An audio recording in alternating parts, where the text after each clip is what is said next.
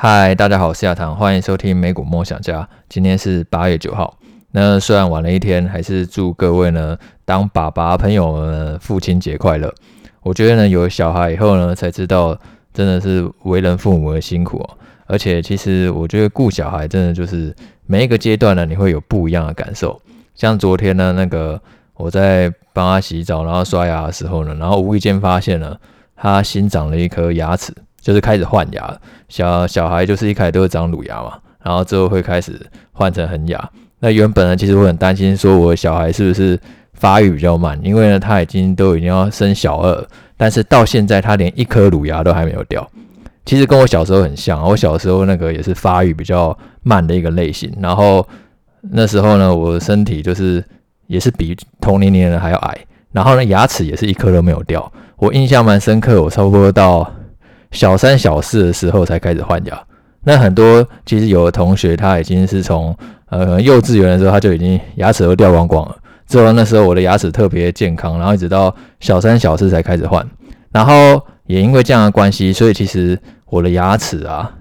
后来还蛮乱，是后来因为戴牙套的关系，所以有去矫正。要不然那个恒牙会因为没办法去推动那个原本的乳牙，因为乳牙还没有掉嘛，变成说那个恒牙就会长歪掉。所以昨天呢，我看见他那个新长出那个一颗恒牙之后，他就在那个乳牙后面，然后就那种感觉就还蛮特别，好像他要迈入一个新的阶段。然后可是新的烦恼呢又出现了，他会担心说会不会跟我一样，长大以后牙齿也乱乱的，还需要去矫正。然后我就开始赶快上网查，然后后来才发现说，其实像我这样其实是比较少数的情形。正常来讲的话呢，乳牙是会随着那个恒牙那个推移，然后乳牙会被推动。也就是说，恒牙会去取代那个乳牙的位置，那就再观察看看啦。希望说，就是他之后换牙的过程呢，可以顺利。那我觉得每一个当爸妈应该对于小孩都是一样的心情啊，就是呢，每过一个阶段，就是希望说小孩呢应该会怎么样怎么样怎么样。可是在这过程当中，我觉得那个感受呢都是非常的特别。那我们来讲一下最近美股的表现。那昨天大家最关心的事情，应该就是辉达它突然又突袭大家，然后发布了第二季的猜测，因为它表定是八月二十四号公布财报啊，所以它这个消息公布呢，算是蛮临时的。然后它是预计说第二季的营收呢是只有六十七亿美元，那它原本是预估八十一亿美元，等于说相差了快要二十亿。然后呢，相比第一季呢也下滑百分之十九，也就是说将近百分之二十的衰退，是一个蛮大幅度的下跌。那最主要原因呢是因为游戏的营收呢是不如预期的。那所谓的游戏营收指的就是辉达卖显卡的营收，那这一个呢季减幅度呢更是高达了百分之四十四。然后如果是跟去年比的话呢，有百分之三十三。如果你是看部门的话，数据中心的营收啊，还是有三十八亿美元，相比第一季呢，还是有成长了百分之一，然后年增率呢有百分之六十一。可是呢，游戏业务的营收啊，在第二季呢，预估只有二十亿美元，相比第一季呢是衰退超过四成，然后跟去年比起来的话呢，也衰退百分之三十三。造成辉达呢，它预估的总营收呢只有六十七亿美元，是远远不如呢原本第一季预估的八十亿美元。所以呢，其实辉达在发布这样的讯息之后呢，当然股东就会非常的失望嘛，股价呢是一度快要大跌百分之八，当然后来收盘会有收敛，现在看大概是跌百分之六左右。那我自己看到这个财报感觉是说，我觉得是符合我自己的预期的，因为呢，显卡它大幅度的下跌，然后正在去库存，应该已经不是新闻了。应该其实市场上呢，大多数人都已经在知道。你如果去看那些台股的那些代工厂，例如像是技嘉或者是微星，他们的股价也是大幅度的修正，然后营收当然也是从差不多从今年一月高峰的时候呢，也开始呢大幅度的下滑，因为大家都在降价清库存嘛，等于说你现在其实就很便宜的显卡可以买。假设说你去年是因为很贵，然后呢还是买不到，那今年刚好情况就整个倒过来了，因为现在显卡变得太多，然后大家都在降价，然后会清库存，那这当然也会影响到那一个各家显卡厂商那个毛利率的表现。例如辉达就预估说，可能第二季的毛利率大概只有百分之四十几，那过往差不多会有百分之六十几的水水准，那这个当然对短期的利润呢就会造成冲击。那我在前面其实都有讲到说，其实财报可以当做一个股价一个催化剂嘛，因为我们可以预期到说，接下来的财报一定是不好嘛。像是辉达它开出那么烂的财报，那最重要的是股价反应。那股价虽然是大跌，但是我自己的感觉是说，其实辉达从七月初的低点涨到现在，也已经反弹不少了。它之前七月最低的时候，差不多只有一百四十美元。然后一度反弹到最高一百九十二美元，已经反弹了将近四成。所以说，这趁这一次财报以后，会不会只是另外一个涨多的修正，还是说它之后真的会再回头破底下跌？我自己会觉得，再破底下跌的几率应该是比较低了，反而更有可能就是借这一次财报利空的消息，然后再一次涨多的回调。也就是说，我觉得其实。多数的坏消息还是已经反映在股价上了。回答他是预估说，这个库存消化情况可能会延续到第三季。那如果去参考过去经验的话，像这种显卡去库存的时间，差不多就是两季到四季的时间。那还有一个就是，我觉得很方便一个诀窍，就是你可以去看一下那个技嘉、微星每一个月营收的表现，因为他们就是板卡厂嘛。然后台股它一个我觉得最有优势的地方，就是它每一个月都会公布营收。那如果说你想要去掌握说辉达它这个游戏的业务啊，那个什么时候可以回温，就是什么时候库存算是真的去化完成的话，那你可以去追一下那个技嘉还有微星月营收的表现。如果说它那个月营收的表现可以开始出现，诶、欸，相比上个月呢有开始明显的提升，然后可能例如连续一两个月呢都出现一个比较大幅度的改善的话，那也许就可以去判断说，诶、欸，可能这个显卡去库存啊已经有机会呢可以告一段落。那到目前为止是还没有这样的情形啊，因为现在目前为止的话，大部分就是只有开到那个六月的营收嘛，那七月的营收的话会在八月十号陆续公布嘛，那我们可以再去看看那个这些显卡，像是技嘉还是微星，他们进入第三季以后呢，一些去库存的表现，然后如果说可以营收有有所回温的话，那可能也代表说，诶，回答那个游戏业务啊，也有机会呢，可以在第三季落地。我觉得这是一个蛮有用的观察指标啊！你今天如果在投资美股的时候啊，你可以去看一下说，诶，它台股有没有什么代工厂？然后它代工厂那月营收开出来怎么样？那通常这些月营收的那个时效性，当然一定会比那个那些美国那些品牌厂啊，它每一季才公布季报，那个时效性一定是更好的。那讲回辉达游戏业务上，为什么说辉达游戏业务它会出现如此快速的下跌？那我觉得其实这个并不是说一个非常让人意外的事情，因为辉达游戏业务呢，其实有很大一部分就是受到那个疫情推动影响嘛。因为疫情的关系，所以其实在家打游戏的需求是大幅度提升的，然后连带呢，当然也去拉升那个显卡需求。那疫情逐渐远离了嘛，那自然那个打游戏的需求就衰退，然后再加上说，其实今年呢，通膨哎，或多或少都会排挤到说那些去购买显卡的支出。然后还有另外一个原因，就是因为今年币圈崩盘的关系。因为呢，其实有很多人他去买显卡是要拿来挖矿的。虽然说辉达他从来没有去正式去宣布说到底他显卡有多少的占比呢，是拿去挖矿，他基本上没有明讲。而且他也认为说这并不是他主要的业务啊，只是当那个市场他真的。要去下杀的时候，他就会找各式各样的理由。那影响游戏业务主要就两个原因嘛。第一个当然就是打游戏的需求下滑，然后第二个就是币圈呢，它今年表现不太好，所以连带那个挖矿显卡的需求也都掉下来了。可是这都是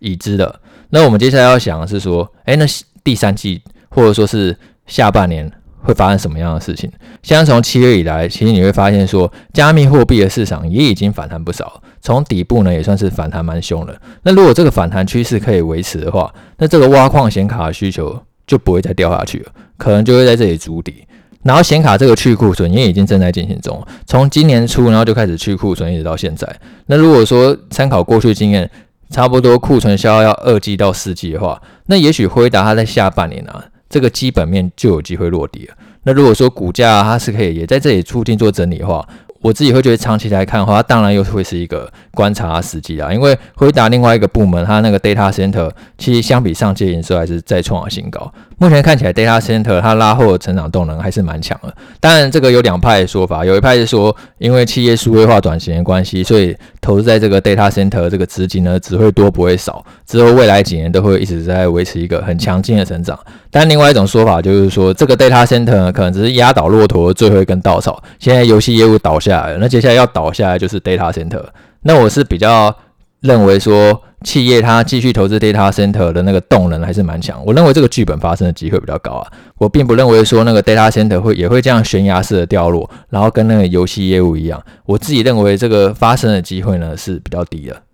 那除了辉达它公布了可能让第二季呢有点失望的猜测以外，昨天 Palantir 呢它也公布了第二季的财报，那，它的跌幅呢就比辉达来的更凶，昨天呢是跌了快要百分之十五，算是呢把那个八月以来涨幅已经归零了。那 Palantir 它是一个大数据服务的公司，那为什么这一次呢股价忽然就是跌百分之十五那么多？但是从财报来看的话，我觉得可能有几个原因。它第二季的营收呢是四点七三亿美元，然后成长了百分之二十六。可是亏损呢是一点七九三亿美元，比去年那个一点三八六亿美元是更高。等于说，虽然说它营收成长得更快，但是呢亏损呢却是比原先预期还要更高。然后最重要是它的展望，它预估说它第三季的营收啊是四点七四亿美元到四点七五亿美元，差不多只会成长百分之二十一。等于说这个成长率呢是继续下滑的。可是他在上一次的财报会议的时候，他有讲到说，他觉得呢，因为俄乌战争，当时是俄乌战争刚爆发不久，他有讲到说，这个战争的爆发很有可能会